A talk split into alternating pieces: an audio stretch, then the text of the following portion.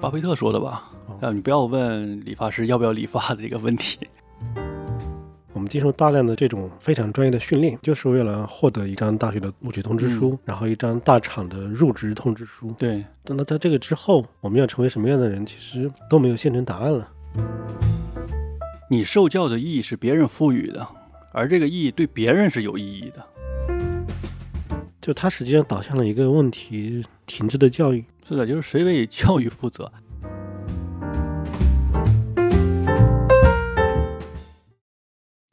支付费最大问题就是它忽略了这个世界的复杂性嘛，甚至于就是说它是一种反知识的，嗯，它让人其实上是失去了对知识的一种敬畏。他认为这个知识是很容易获取的，很容易吸收的，很有普适性的嘛，对吧？获得这个知识，其实上它变成了和信息很容易接触之间产生了混淆。嗯，就是你其实上你信息是很容易接触的，你可以得到很多信息的，对，但是这个信息变成一个知识，因为知识它是要有一个检验效果的，就这个东西是不是真的知识，嗯那我要看你的这个结果的嗯啊。你没有一个达到一个好的结果，你是不能称之为东这个东西是知识的嘛，对吧？就是说一个方法，你应用了这个方法之后，你掉坑里去了，这个方法我们称之为信息啊，但是你掉坑里去了，那不能称为是一个、一个知识嘛，对吧？它变成了一个教训了， 对不对？但是你知识付费的问题就是在于，他去把这个信息和你最后的成功去画了等号，你获得了我这个信息，你就会成功了，就画了个等号。嗯然后再进一步的来讲，知识付费里边，我觉得最大的一个问题、最可恶的地方，它告诉所有的人，你都有这种成功的可能，你都可以成功的，嗯，这是一种必然性，你必然会成功的。那你现在为什么没有成功？为什么你没有缓解焦虑？为什么没有改善？那是因为你还缺乏一定的知识，你的认知还没有提高。当把这个东西解决了，你就一定会有所改善的。嗯那甚至你你去阶级跃迁，你会成功吗？他把这个说的是一个非常必然的一个东西。即便就说作为自负的课程来讲，我承认可能我的课程你学了之后因人而异，有的人哎你的嗯变化不多，嗯但是打死我也不会承认你这个人就是在当下的这种环境当中是不能改变的，或者你这个人天赋就到这儿了是不能改变的，这是绝对不会承认的。对，或者改变它是一个多样性的东西，就是实际上来说，你的改变不可能一定是导致你赚更多钱或者是什么升职加薪对，这个路径的。这就像你问理发师要不要理发是一个问题，嗯你问理发师我要不要理发，我改变发型会不会提高我个人魅力，这还用问吗？显而易见嘛。嗯，那理发师肯定会告诉你啊，这这是谁说的？这巴菲特说的吧哦？啊，你不要问理发师要不要理发的这个问题，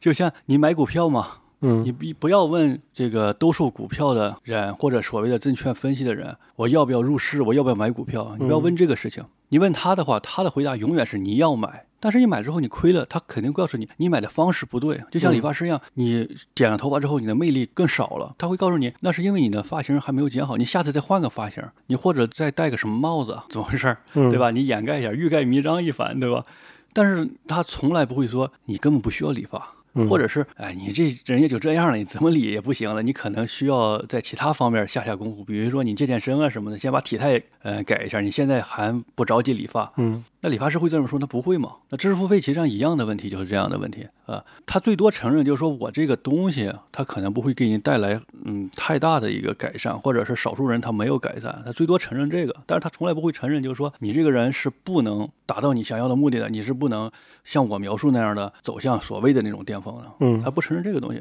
但是这会变成什么呢？变成了一个虚幻的假象，它变成一个广而告之了，给所有人都有一个广播，就是告诉所有人，你们都可以成功的，你们一定是可以找到一条捷径的，你们一定会找到一条路径的啊！你们只要去改善自己，像发型一样，你只要改善你的发型，你总有一款发型会提高你的个人魅力的。但是事实是这样吗？对吧？那事实可能不是这样嘛。就像我们去看这个经济的经济一样，那经济学一样。嗯那所有的经济学家，他其实上都是一个从现在的时间点往回去看的，看结果的，那去找规律的。在这个情况下面，我们似乎看到了一些规律，比如十年前的经济状态是什么样子的，那国家政策是什么样子的，嗯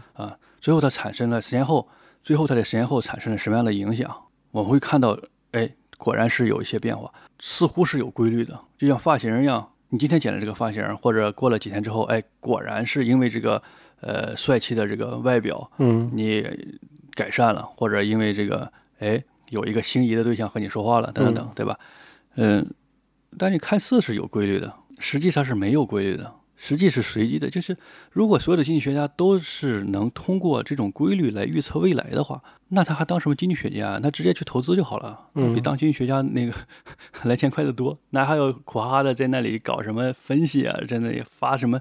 公众号啊，每天挣挣点小钱嘛，那有大钱挣嘛，躺着挣不好吗？它是一种假象，就是一个硬币去投到空中落到地上，它会有正反。你把所有的正反都统计出来，它也会形成一个曲线，所谓的规律的。嗯，不知道大家有没有去过那个卖彩票那地方吗？嗯，那卖彩票的地方，那墙上挂的是什么？那墙上挂的是不是历次的，历次的那个中中奖奖的号号码？嗯而且还画了线嘛？嗯他在干什么？他在找规律嘛？嗯就是他在找规律。然后你看似还好像真的还有一定的规律，因为你把所有的随机事件，只要是按照时间来排布，你就会得到一个折线、一个曲线嘛，嗯然后会得到一个图案嘛。因为人类的天生是喜欢识图的，嗯，然后你就会一种假象，你会觉得他妈这是有规律的。实际上你会发现每件事情是什么样的，它是独立随机嗯存在的。也就是说，千万个独立随机事件组成在一起，它会变成一个可追溯的、可研究的一个东西。嗯但是它并不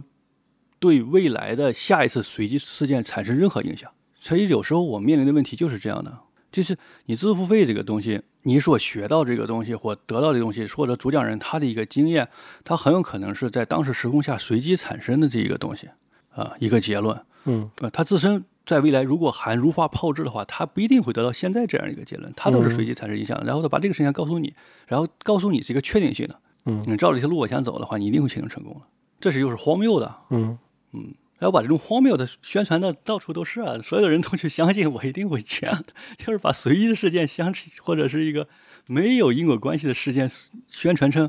它是有因果关系是确定性的，对，这个就是让我想起最近那个很热的新闻，就是说调查一组中小学生在一个一和上清华之间，你选择什么？那调查的结果里面，小孩子们肯定都选清华，然后把这个调查发到网上面，成年人的话，那大家都肯定会选择一个亿。这个体现的不是说不同年龄他的选择偏好，而是让我看到，就实际上我们从某个阶段开始就已经缺乏了逻辑的教育。嗯，他在这里面其实不是说你判定哪个价值更大，或者是它是更好，而是如果我们用逻辑的方法去分析的话，那一个亿和清华之间，它是不是可以这么去比？对，它它可能是一个大于另一个嘛。是的，是的，对，然后我就想起来呢，整个知识付费行业，它所面向的这部分人群，其实是至少在我们这个社会，在中文的世界里面，它基本都是受高等教育的这部分人群。所谓的终身学习者，恰恰也就是说，他们走出了校园之后，在职场，在自己的专业岗位上面，想再进一步的这样一种期望，其实是恰好被这些知识付费的机构、这些导师们给瞄准了。但问题就是你刚才说的这这一部分的，它其实讲求的是一个基本的一种方法逻辑。那如果有这样基本的方法逻辑，就不会很容易被带走嘛。就说你听了我的东西一定怎么样，或者是我这个本来是一个历史研究归因的东西，然后嗯但是我教会你，你立马就可以拿来去做预测，去买买彩票、买股票。所以如果说的更夸张一点，那是不是意味着就是说知识付费恰恰就是我们这个阶段或者过去一个阶段之内它的教育的一种缺陷？就像那个一亿块钱那个样子，我觉得也是类似有这样的一种影响，你知道吧？这种自信的追求，就是我给你一亿块钱，或者你上清华，那很多人肯定知道一亿块钱很多呀，但是我有自信，嗯，上了清华赚到一个亿更多，那显然是这样嘛？。对，但但是那显然这个实际上是不可能的 嘛是的，不能说不可能，就是可能性很渺茫嘛。对，就对于大部分人来说，就你上了清华，你和一个亿之间并没有绝对的一个关系。也就是说，这种你就想这种想象的力量有多大？那知识付费它东西就是把这个想象的力量，给你潜移默化的变成了更确定性的力量。嗯当然，我们认为你上清华有可能是赚到一个亿的，当然你比上什么其他大学赚到一个亿的可能性，那那自然是大了嘛，对吧？对，所以我关心的不是说就是你上了清华后可以赚到一个亿这个问题，而是说如果逻辑的考虑的话，那肯定是说你可以要一个亿，然后再上清华也并不矛盾嘛。是的，对，但是你选择了清华，那就错失了一个亿了。就是类似这样一个逻辑选择里面，我看到是我们的教育里面其实不说这些，它是可以去做分析的，去做因果归因的东西，而是很多大的道理或者是一些纯粹形而上的，那以至于就是最后变成了知识，你需不需要知识？那肯定需要的。你是不是需要更多知识，多多益善嘛？对对，然后这些知识能不能帮助你？那肯定能帮助。就所有的东西都是正确的答案，但是所有的正确答案其实并无助于让你解决实际的问题。但你知识越多，那你是不是就能一定解决问题？你需要对，你需要到底需要的什么样的知识？怎么去应用这个知识？它是一整套的方法，人类研究了这么多年才出现一点点的呃摸到门道嘛。我倒认为有一个根本上的东西，就是现在现在那帮人提供的那些信息嘛，嗯，它是不是知识嘛？这你可能还要打个问号呢。其实应该是不是？啊对，还有对你获得了更多的一种信息嘛，嗯，你是否能提升？它其实也是打个问号的。这个东西是没有因果关系的，就是从根本上来讲，你仔细想，它不一定能经得起推敲的。嗯，它可能售卖的给你的一些东西，呃，这就像吃饭一样嘛。如果你泛指一种饭的话，那么会有一个隐含条件嗯，啊，吃饭使人健康，吃饭使人解饿。嗯那么这个隐含条件是，这个饭它是绿色的啊，它是没有发霉的，啊嗯，这都是有隐含条件的。但是这些隐含条件，在你真正的去饭馆去买这份饭的时候，你就不得不去审视这个隐含条件了。嗯，就像你说的，在形而上的这个阶段里边讲，嗯吃饭是有益健康的这件事情，它是没错儿的。但是，一旦你实际上再去应用的时候，这些隐含条件你就不得不去考虑。呃，还有一点，我觉得作为支付费来讲，它会认为会给所有人提供了解决方案。嗯提供解决方案之后，你照着这个解决方案就能改善你现在的一个状况，或者你获得知识，你肯定是能提升自己嘛。嗯，这个肯定也是有个问号的。为什么呢？因为归结到每个人，比如举个例子啊，一个人他说我很累，嗯，那怎么办？休息，休息可以解决累，嗯，是不是？那支付费我就觉得，就像你说你很累，我会给你一个如何休息的知识嘛。嗯，但是很有可能这个人他得了肝炎，他不是休息，啊嗯，他需要看病。那这个时候你支付费这个东西对他来讲，休息能解决问题吗？那解决不了问题，反而会越来越严重啊。所以这里边除了给所有人一个你可以成功这种幻象的危害，还有个危害就是你会错误的去呃寻求答案，嗯错误的寻求解决方案，嗯，而忽略了审视自己当下的这种隐含条件，当下的所面临的这种真正的这种现实需待解决的实际问题。嗯，而去追求那种虚幻的解决方案，会让你更错失机会。所以，知识付费这个东西，或者是这种心灵鸡汤这种东西， 它不一定是好的，也不一定是多多益善的。就一个人很瘦，他怎么办？怎么增肥？那你就需要吃饭。那可能这个人糖尿病啊，嗯，你再吃再吃，那是病得更重啊。对，这就就像传统的巫术一样，就是你看到瘦，然后立马就想到胖对啊，然后给这两个建立一个路径，就可以好像解决问题了。对，而且听起来好像并没有问题啊，这是很正常，对吧？而且对是真理。但是世界上很太复杂了，而知识付费它给的解决方案有过度简化了，嗯过度简化了这个世界之后，那你的解决方案它有效性就嗯，要打问号了，就有效性是有待考证的。所以我们的从基础教育到高等教育里面，他错过这样一个机会，就是让你这些教育的参与者很早就可以了解，就是说你怎么能够去归因，怎么能够去认识到事件的复杂性，就是他错失了这样一个机会，然后以至于就是，就我认为呢，到现在来说，我们的意识知识结构是比较单一的。你学了一种专业，那你在这个专业之内打转，对对，你是学社科的，你可能想用社科的方法。对，所以比如说像理工科的自负就是一直这样的，然后呃，很多人文学科的受教育者，他只能用人文学科的方式去思考这个问题，有很多对变成了向上。像那个芒格他曾经说过嘛，就是那是不是我们需要更多跨学科的知识，而且这个知识是不是现在能够满足？那他的判断里面也是认为，像美国的教育也没有完成这个事情，嗯，那那就那就变成了说，所有人的任务是什么？就是就一个是多多益善，就是妄想，比如说量变引起质变，嗯，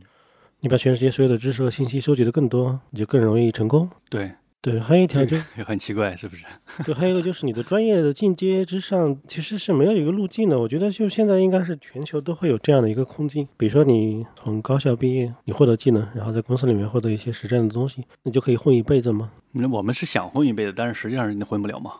对，然后在这里面就就有人给你开出药方，就是说，对，这样是不行的。然后你需要去获得更多专业的啊提升，而这个提升到底是什么，其实是断裂的，因为你既不可能回到校园里面去，当然，少部分他可以去读什么 MBA 之类的，但这个大部分人没有关系，而且他也不是一个专业，甚至对 MBA 的批评里面一部分就是说它不是一个专业的提升，而是一个叫什么关系认知的提升。嗯，那除此以外，大部分人只能是说叫什么眉头苍蝇乱撞嘛。其实上它是一种自然的一种社会的嗯形态。嗯这里边儿，嗯，对于我们很多中国学生来讲，我觉得非常缺失的就是，比如说经济学的一些原理嗯都是非常缺失的。所谓的你去支付费，呃，去学也好，或者躺那儿不动也好，或者再继续精进也好，它是一种机会成本的一种支付啊。嗯当你明白这个事情的时候，你再去考虑我到底是应该做什么。不管你做与不做，你都要去考虑你的机会成本的时候，嗯，你就可能更怎么说呢？更清楚这个世界就是混沌的，就是你可能不做什么也行， 然后你做了可能也不行，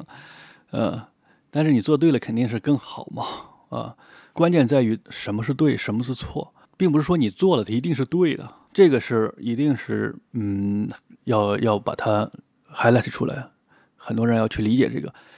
但是当下教育的这种嗯体系里边，我们不会是把这个给你说的很清楚，就是你做不一定会做对，有可能会做错。嗯你做的越多，你错的越多。我们会认为这种这种呢是一种特例，生活中我们也会提做的多，错的多。但是我们会认为这是种反常现象，它不是一个呃经常发生的现象。对于普世的呃方法来讲，那努力了、学习了，它一定会得到相应的回报。嗯实际上不是这样的，这里边有一个机会成本的东西在里边的。你努力的方向不对，很有可能你获得的回报是不够高的，嗯呃，因为你的呃成本支付在了一个错误的方向上，呃，甚至于你方向再错了，你越努力，呃，你越去学那些东西，呃，且不说那些东西啊的质量，刚才我们就吐槽过，他们这些东西很有可能也嗯不靠谱，对，呃，那即便这个东西是靠谱的，也不一定会给你带来改善还改变，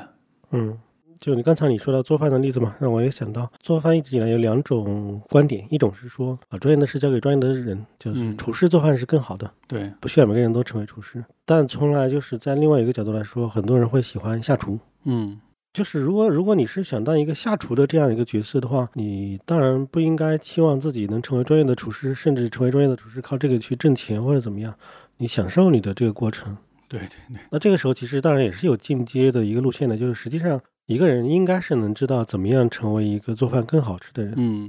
对，然后你乐在其中就可以了。但如果你是一个专业的厨师的话，那你一定是有个非常严格的一个升级的体系，就是你是哪种厨师，然后你知道你的专业的，比如说师承在什么地方，可以朝什么方向去做，它是有个公认的一个序列的。类似比如说我们学习的知识的时候，其实也是一样，就是一方面我们认为多多益善，那这个时候其实你自己可能都不知道你这个多多益善导向什么地方，如果对只这是也模是糊太的对成了功，是的，我觉得你说嗯这点特别好，嗯就是还这个是很特别想让我吐槽一点，就是会给一个模糊的成功。嗯，如果你刚才说的那个厨师也好，或者其他的技能也好，嗯它是一种技能性的学习，那么它是有个明确的目标的。嗯其实我给你的承诺是，你的技能会得到会得到提高嘛？对，这个是可以去这么承诺的，并且呃确实能达到这个效果的嘛？嗯技能提高。但是你说你刚才提的那个，嗯，这个有点像成功学的东西。其实上，他会把成功学的那些目标作为你知识付费的一个终极目标，嗯，财富自由、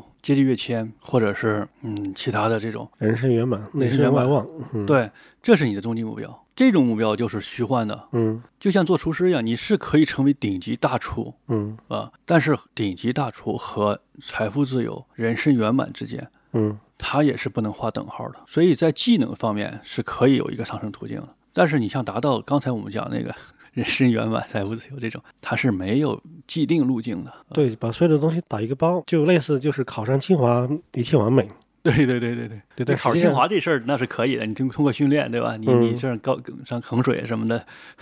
对有有有路径可循，你是可以去无限接近那个目标的。对对你考上了清华，对，甚至于三清你都可以的，嗯对吧？你清清华博士毕业，嗯，嗯也是有路径的啊，这是可以没问题的。对，但是三清的博士，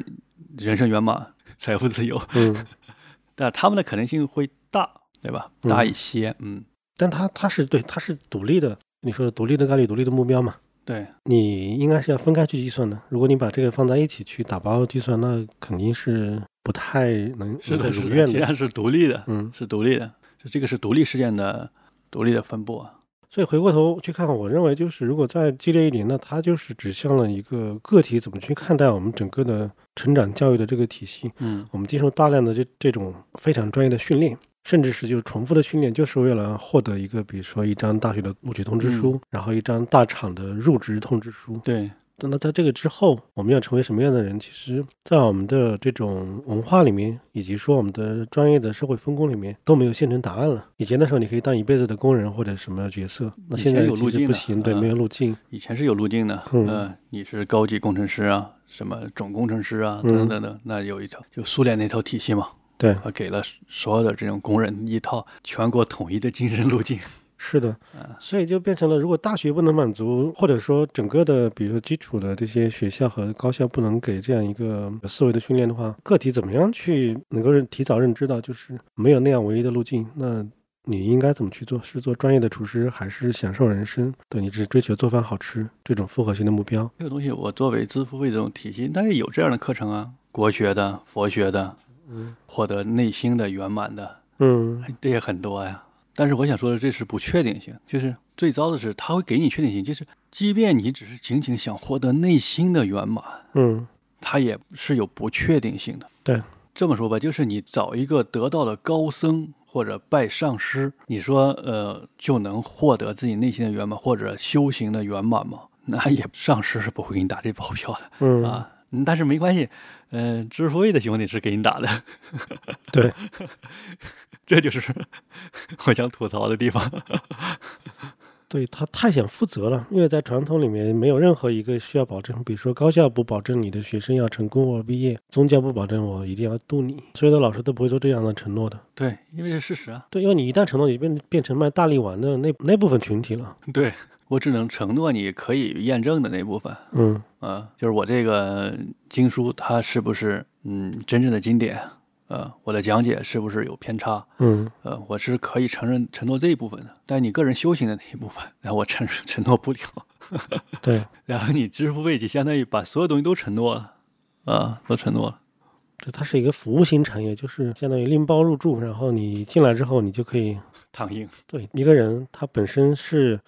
有自己的这样万物之灵的能力，能够自己去发挥、自己去发掘、觉醒。那实际上，高等教育一直在做的事情嘛，或者说从整个的宗教改革到高等教育现代化，一直就是在发掘人的这样的自我启蒙的一个过程。对，对，因为知识付费它的工具性不太会提什么启蒙之类的东西，当然这个因为有很多原因啊。嗯，那你不提这个的时候，其实就是你把自己当做了一个服务产业，是的，嗯，以服务产业的标准，对吧？以快消品的方式来去做这种知识的输出，对，和它相近的这些行业也很少一直以来把自己当做一个服务产业。我们说教育产业化，但是高校依然不是一个服务行业。嗯。对，出版所有的这些东西也不是一个服务行业，包括媒体也不是。但只有知识付费，它把自己放到了一个这样一个比较低姿态的服务行业，你要去讨好你的用户，甚至要不停的去吹捧一下它。那人应该是找回自己的义务，对，实际就是怎么样找回自我的那部分，你你自己是有这个能力的。那这种能力是说你从什么时候开始去建设？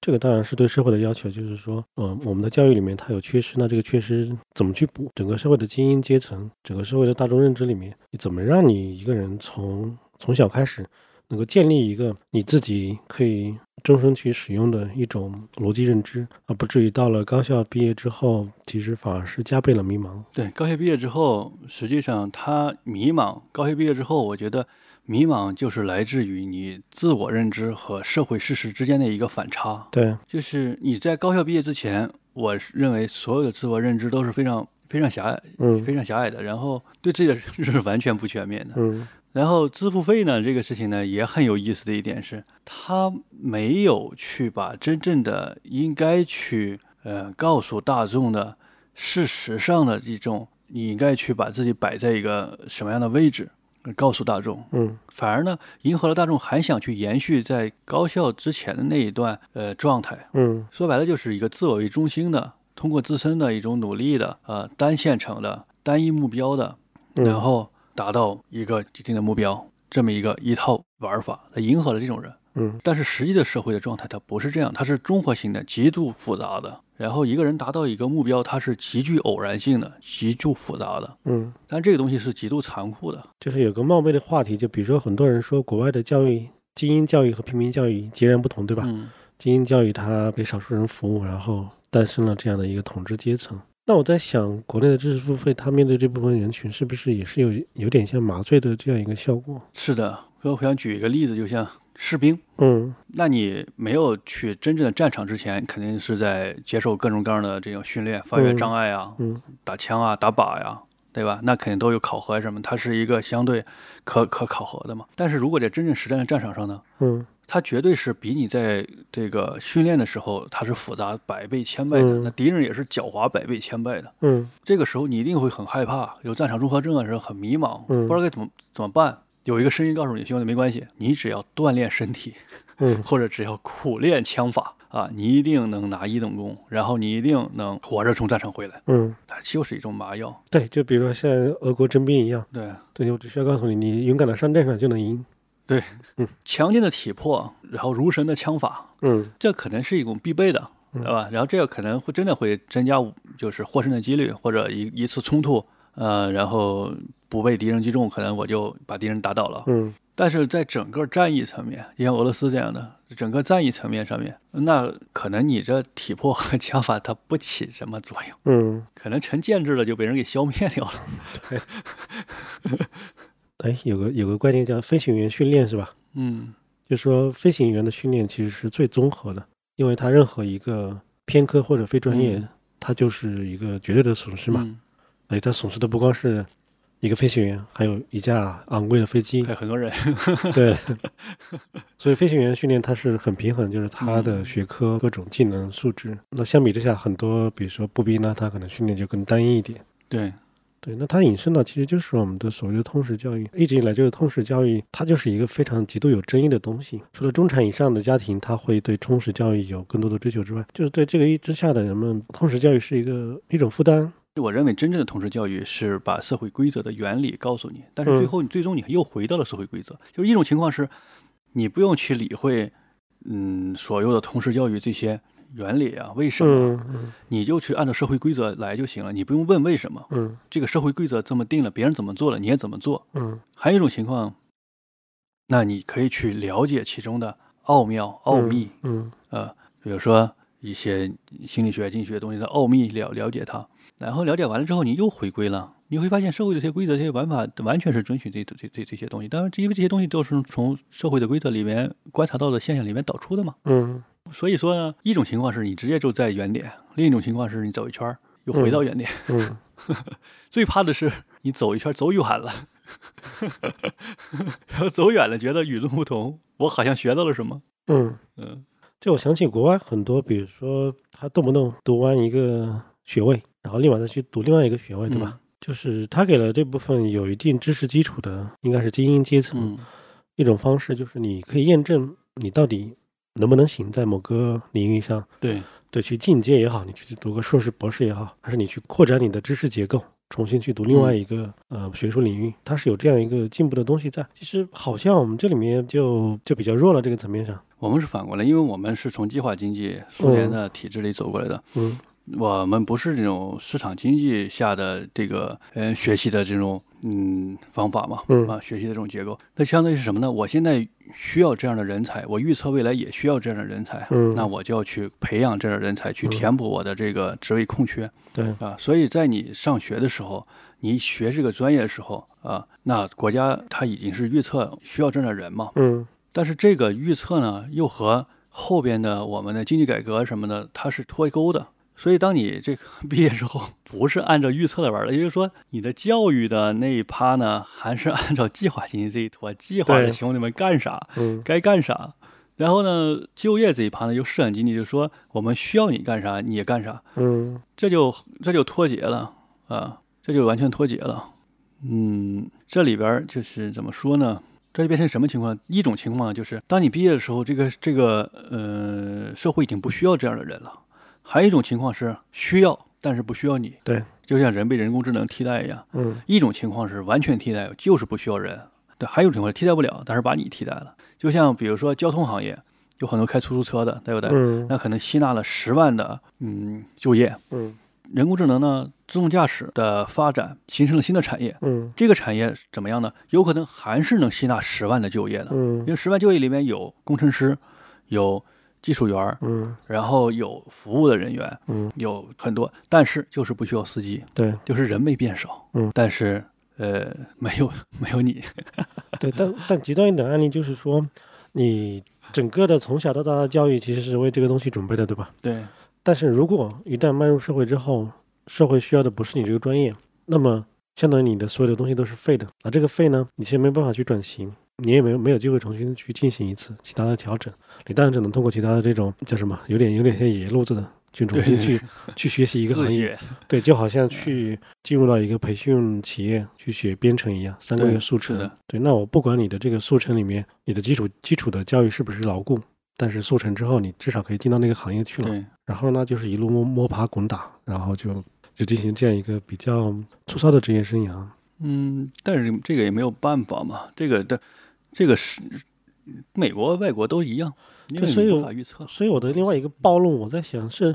知识付费的另外一种解决之道，也许在社区大学。也就是说，你要真正的去学好一个领域一个东西的话，你除了所谓的终身学习自学之外，你需要一个进阶的体系，但这个体系可能不是服务业，而是一个公共的产业。对对它由图书馆构成，由书店、整个社区大学这样一个东西构成。对，然后如果你真的是能够达到那个标准的话，那你可能获得另外的一个学位。是的，对，然后你就可以去可以做自己的职业生涯或者人生的转型。对，西方这种很多啊，对，你就想起比如战后很多退役的军人，对他们获得大学的资格，对吧？对就类似这样的。对，因为 一战的时候那帮人很气啊， 嗯，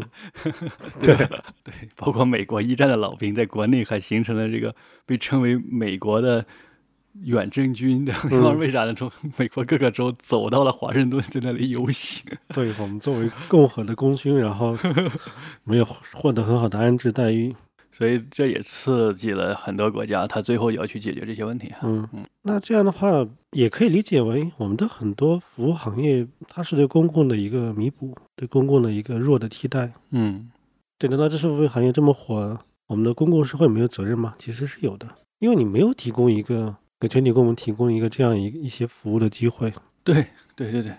就是没有提供这样的一个服务嘛，就是你当你公共服务缺失的时候，那野路子就会冒出来。对，就像呃，如果这个社会上没有那么多合法的就业岗位，嗯，那自然就是地下钱庄啊、赌场啊什么的，这种就会肯定会冒出来的，因为对人总是要生存，他总是要去找出口的。是的，呃，他没有出口的话，就会把这个墙壁啊嗯，什么的顶破啊、刺破啊，然后去越界去去做这些事情的。嗯，当然，这个不能把这个知识付费去搞成说成这个，嗯、呃，这个洪水猛兽啊这种像，对，它不是洪水猛兽，我是说，就是它，我觉得它是一种低配嘛。这个低是的配是的是因为它有商业的驱动，所以对它相相当于是比较是正向的。同时，因为它是商业的，所以它变成一个服务性质。对那这个服务性质其实它是有缺憾，这种缺憾是说，它一部分就是公共服务的性 质，嗯，是的，是的，而且因为你是一个完全纯粹的商业的东西，你没有建立一套公共的标准。对他如果有公共服务的性质，就像韩岩说的，他对嗯又要接受公共监督，嗯，对，所以他们有个模糊的理想是撞到一起了，就好像曾经俞敏洪说要创办一所中国的对斯坦福，对吧？对然后得到其实曾经的梦想是创建中国甚至全球最好的线上大学，嗯，这都当然不提这茬了。但是他们模糊的其实把这个东西撞到了一起，就是比如说那些欧美的那些高校，它最初的产生，它最初也是从一个相当于私立商业的角度对，去出现，但它还有一个公共的抱负嘛，嗯，那你看老于他们其实也是有公共的这样一些抱负的。从这点来说，倒是很有趣，就是他们曾经是有公共服务的这样一颗心的，但当然最终这个事情不了了之了。从这个角度来说，知识付费好像离这种公共服务并没有那么远。这个不知道有没有机会，这两这个东西能连到一起去啊？ 或者比那个，我觉得智慧离那个越走，是不是越走越远了？可以这么说，假设两种情况，一种知识付费它能够持续的自我革新，嗯，嗯，去演化的话，它和公共服务是不是可以连接？因为现在一部分人也在强调，比如说什么公共采购，包括嗯、呃比如说教培行业嗯被整顿之后，他们很多也是转向了，比如公共服务，对给给学校提供这样的服务嘛。那类似知识付费行业，比如说像得到得到的这种类似大学性质的，它是不是也是和公共是可以去连接的？甚至是说，最终他可以成为一种业余业余学位的授予者，类似这样一个，这是一种正向的或者美好的愿望。那还有一种就是这个行业它真的就不行了，就是就是很快衰退了。那但是我们从一个二十多岁上完大学的状态开始，我们的学习会怎么去进行？因为一方面在说学历贬值，但学历贬值它是一个，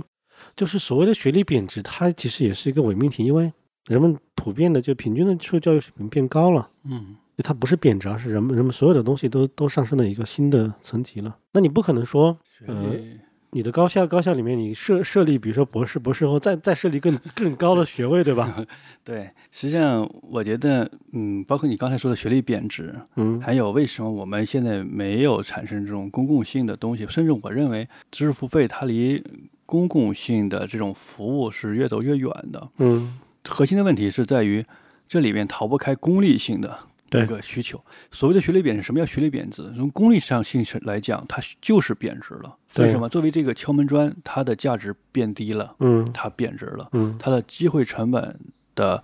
呃付出和得到之间的比例变低了嘛，是的，所以就贬值了。但是你会说，那么我的内容是有公共性的，呃，然后我普惠的，那么谁来去保证这个内容的质量？嗯谁来保证这个内容的可靠性或者持续的更新？嗯那我会看到很多很多的这种功利的，呃，真的免费的这种东西很多呀。嗯公共性的东西很多，但是它的质量是非常堪忧的呀。甚至我接触过很多这样做这个公共性课程的，比如说我们之前去研究人工智能，那么人对于这种呃高职啊，呃应用类大学，我们提供很多这种嗯应用类的课程，嗯那都是质量都其实上是是难以保证的，那嗯那都是质量是难以保证的，就是很简单，我随便找一个人，然后拿本书，然后录一下，对，那是就完的，啊，那你说它的公共性的质量，其实中间我觉得，嗯，是有一个鸿沟。嗯我们不说你不能完全是不功利，这是不现实的，对吧？那嗯，佛陀讲经也要收三斗米嘛，嗯对吧？ 呃，然后但是一定是除了。功利之外，还有更多的其他的衡量标准的啊，比如说荣誉的、名誉的，嗯啊，或者舆论的等等等的这种衡量标准，嗯它在社会当中是呃，而这种标准在社会当中它一定是有价值的。对但是你在一个相对功利的社会话语体系里边，你首先就很难树立起这种东西的价值。比如说，这个人的荣誉，这个人的名誉，嗯他的信誉，在不同的社会文化当中，它的价值是不一样的。嗯它所对应的对它社会等级或者阶级等级的标榜也是嗯不相等的。嗯就直白的说，如果大家都笑贫不笑娼，你这事儿搞不了。嗯就我现在想不通，就是说，用经济的手纯纯市场的手段去去解决这个问题，你解决不了的。对，是的。所以，像美国大学什么的，外国大学上，它其实也不是纯市场的。对，所以我我其实就突然在想，你说线上教育、社区教育，其实我们的公共服务基本上可以视为不能说零，但也差不多嘛。对，线上线上有很多很多的东西，嗯但线上的很多东西，它都是在我看来，线上很多东西它是缺乏责任感的。嗯嗯，即便是呃知识付费这样的，已经是有这个明确主体的，然后有很多承诺的。其实上从内心来讲，我觉得他们是缺乏责任感的。嗯然后你更不用说那些。呃，为了完成业绩，啊或者是拿拿政府补贴啊去做的那些东西，那更是缺乏责任感的。嗯就是我在宣传的时候，我是 有目标的，但是实际在我制作这个东西的时候，我在制作课程的时候，我内心当中是根本就没有想到你能达到我所宣传的目标，甚至于制作课程的人和做课程营销的人完全是脱节的，就是那个人随便编的，那我这对就我做课随便做，你营销随便编，嗯因为除了我拿不到钱之外，没有任何的其他的手段能呃约束。约束我，对吧？一种情况就是你要是做付费这样的话，还会有这种口碑啊什么的。那确实，如果你太拉了胯，然后你这个东西确实你卖不了多少，对吧？嗯就会影响你的收入。那反过来讲，那如果给它以公共属性的话，相当于是呃由呃呃，比如说政府来买单什么的，嗯那钱可能可能就先到自己兜里了，那后面 我更不用再考虑这个问题了。你没有约束我，那你这么约束我、啊？嗯然后这个时候你说这个课程质量不好，我没有得到这个效果，这个时候反而人家会拿出刚才我们说的那套理论，每个人的学习能力不一样啊，嗯你的应用的地方不一样啊，然后这个时空不一样啊，所以我们怎么保证我们的课程一定有效果呢？是吧？这个时候他就很清醒了，嗯，这个时候就忽然清醒起来了，对吧？ 是，所以我这是这个方面我都是悲观的，就嗯是它是一个综合的，并不是说你呃教育这一方面或者呃学术这一方面大家都有所改观、有所理想就能解决的。它其实上一个社会的大家认知的一个改变吧，所以我们看到的一些东西只是土壤上面长出来的苗，嗯，你这个土壤首先得适合，嗯，对，所以这么理解的话，知识付费也是这样一个苗，对，它能长多高，那就取决于我们认为这个土壤是怎么样子的。对啊呀、这个土壤如果适合长韭菜，嗯，那有可能人家长得还挺高呢，嗯，嗯，就它实际上导向了一个问题：停滞的教育。是的，就是谁为教育负责，就这个问题就是就是谁为结果负责嘛，嗯那你为结果负责的最终体现是什么？嗯，就是我为这件事情负责，那不能说口头啊，嗯那也有个最终体现。如果你负责，那里边就有褒奖和惩罚。嗯那褒奖是什么？惩罚是什么？你得到了什么，又失去了什么？你负责这个东西吗？嗯那你的得到和失去可能不对等啊，或者等等，你其实就你这负责是一句空话嘛？那这个东西没人负责，负不了责任。那我觉得现在教育就是这样的问题。啊对，没有人负责。然后，其实类似商业的这样的一些行为，它承载不起这样一个大的功用，是的，我们不能苛求他们，但是它指向就是模糊的人们的需求。我的教育怎么办？是的。那无论是那种更专业的、精进的，还是更更广阔的那种教育，现在其实都没有满足嘛。这里边儿，我觉得 有意思也是一个矛盾。其实上，我觉得其他国家，你单纯的依赖于教育机构，它也解决掉不了这个问题。嗯哈佛能负责吗？他也负不了这个责呀。伯克利能负责吗？他也负不了这个责任啊。嗯这个是你的受教育者和教育者共同的。说的直白一点儿，你的受教育者是自己为自己要负责的呀。嗯你不能把这个责任去做推卸呀。但是我现在看到的很多受教育者自己就会做责任的推卸呀。对，因为因为它所有的东西都是都是一种安排好的，对，它对其实不是不是你的呃非常神圣的选择。对你对你为什么要上学？是因为你生下来就要上学。你上对。学为什么干什么？是因为你需要一份工作，然后它其他的就没了需要份工作干什么？好像也没说躺平就好了，也不需要工作。 对，就是所有的利害关系，其实你最终没法去把它说清楚。你要什么代价去上学？你上了学之后可以获得什么？是的，你受教的意义是别人赋予的，而这个意义对别人是有意义的。对，我们需要这这一类的产业工人，嗯，然后我们的国家需要这一类的产业工人，那对整个国家的发展是有意义的。它的对意义来源于这个，然后反过来你个人的意义，你个人的能动性，嗯这个是模糊的，这会导致我们的社会是安排你嗯去推动你，去导向你成为一个合格的一个人才嘛。嗯，但是这是缺乏自驱力的，是吧？而且还有一点就是教育的它的很多东西滞后，滞后导致了靠市场要去补齐一些东西，是的，包括很多知识付费的它的这种训练，它其实就是为了对接那个从高校到现实之间的鸿沟。因为高校它也是没有责任的呀，所以说它才滞后嘛，嗯因为它没有这个嗯超前的动力，对，它无需超前，当然也是有一定压力，但不是说一点压力没有啊，是有的，比如说招生生源不足啊。啊，你的很多嗯应用类大学招生生源不足，那你嗯没有钱赚呀，不行啊。或者你这个院系，你这个专业，嗯，生源太少的话，那就会被撤掉啊。那嗯当然就对没你有是公共的这部分对成对本对在了。嗯，那你就很怕嘛。嗯呃，你的压力在于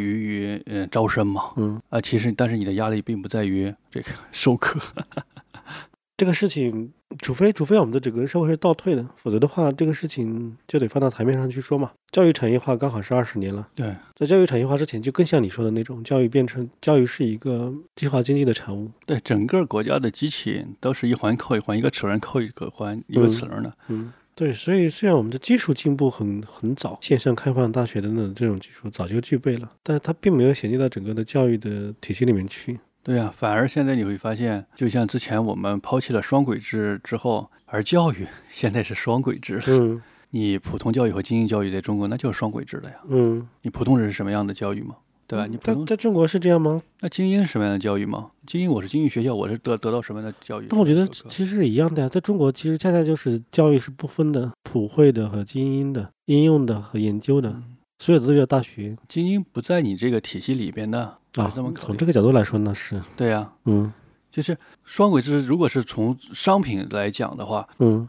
那体制内的商品，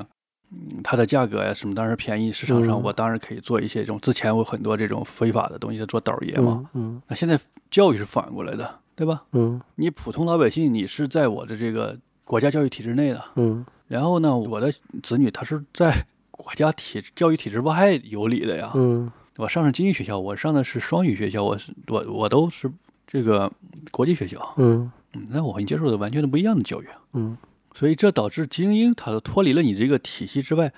你这个体系的改革难度是更大的，对，所有双轨制的都是这样的问题。因为推动的社会改革，它还是要依赖有话语权的精英，他来推动是更快的嘛，嗯你通过民众这样推动，它是它是更慢的嘛。嗯，但是双轨之后，那精英它是没有这个推动的动力了呀。对，因为教育本身，现代教育就是精英来推动的事情。嗯，哎，所以最后一个问题就是，知识付费行业是一个精英行业吗？那肯定是个草根儿行业啊，不能这样说。 知识付费是原来是一，知识付费你不能说知识付费是个精英行业，知识付费就我们我们特指这个狭义的，就是以现在这这种，狭义的也很难说。狭义怎么说呢？你要看现在知识付费里面他们的那个玩法，人家是有高端局的呀。是我不管它它是不是高端局或者怎么样，我是说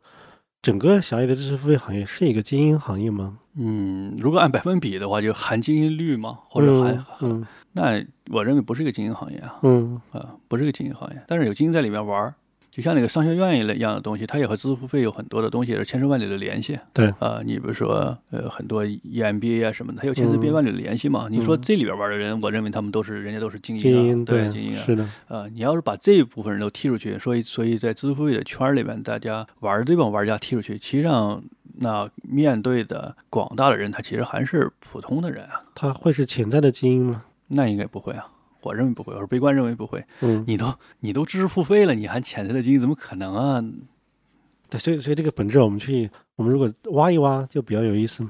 走精英路线的人，接受精英教育的人，嗯他就不会跑到知识付费这里边去看你这些鬼东西的。嗯，他最最多去这里边挣挣点钱。对啊，嗯那我的小孩都是接受的是美式的教育啊，嗯我看的都是世界经典啊，我这些英文原著还看不过来呢，我嗯还要去看知识付费，嗯，这是完全是脱节的。那么也就意味着说，当你在这个局中，不管你是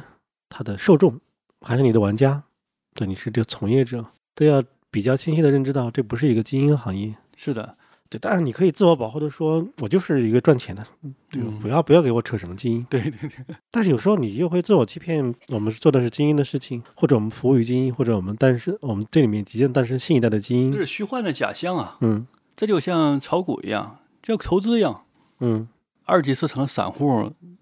那你还是说是什么金融精英吗？嗯那金融大佬都在一级市场里，好吗？嗯，那和你不是在一个赛道，你都看都看不到人家，人家干什么你都不知道，嗯就是就是这样的，就是给你完全天然隔绝了。你只要在支付费这里边玩儿这帮人，嗯，你都对吧，那那你你就这就是这样的，嗯，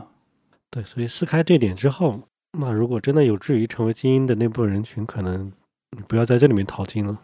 对对吧？对， 这这里面的金矿是比较比较贫瘠。对你这里边淘一辈子淘不成精英啊，嗯，嗯，哎，有意思。对，这也挺有意思。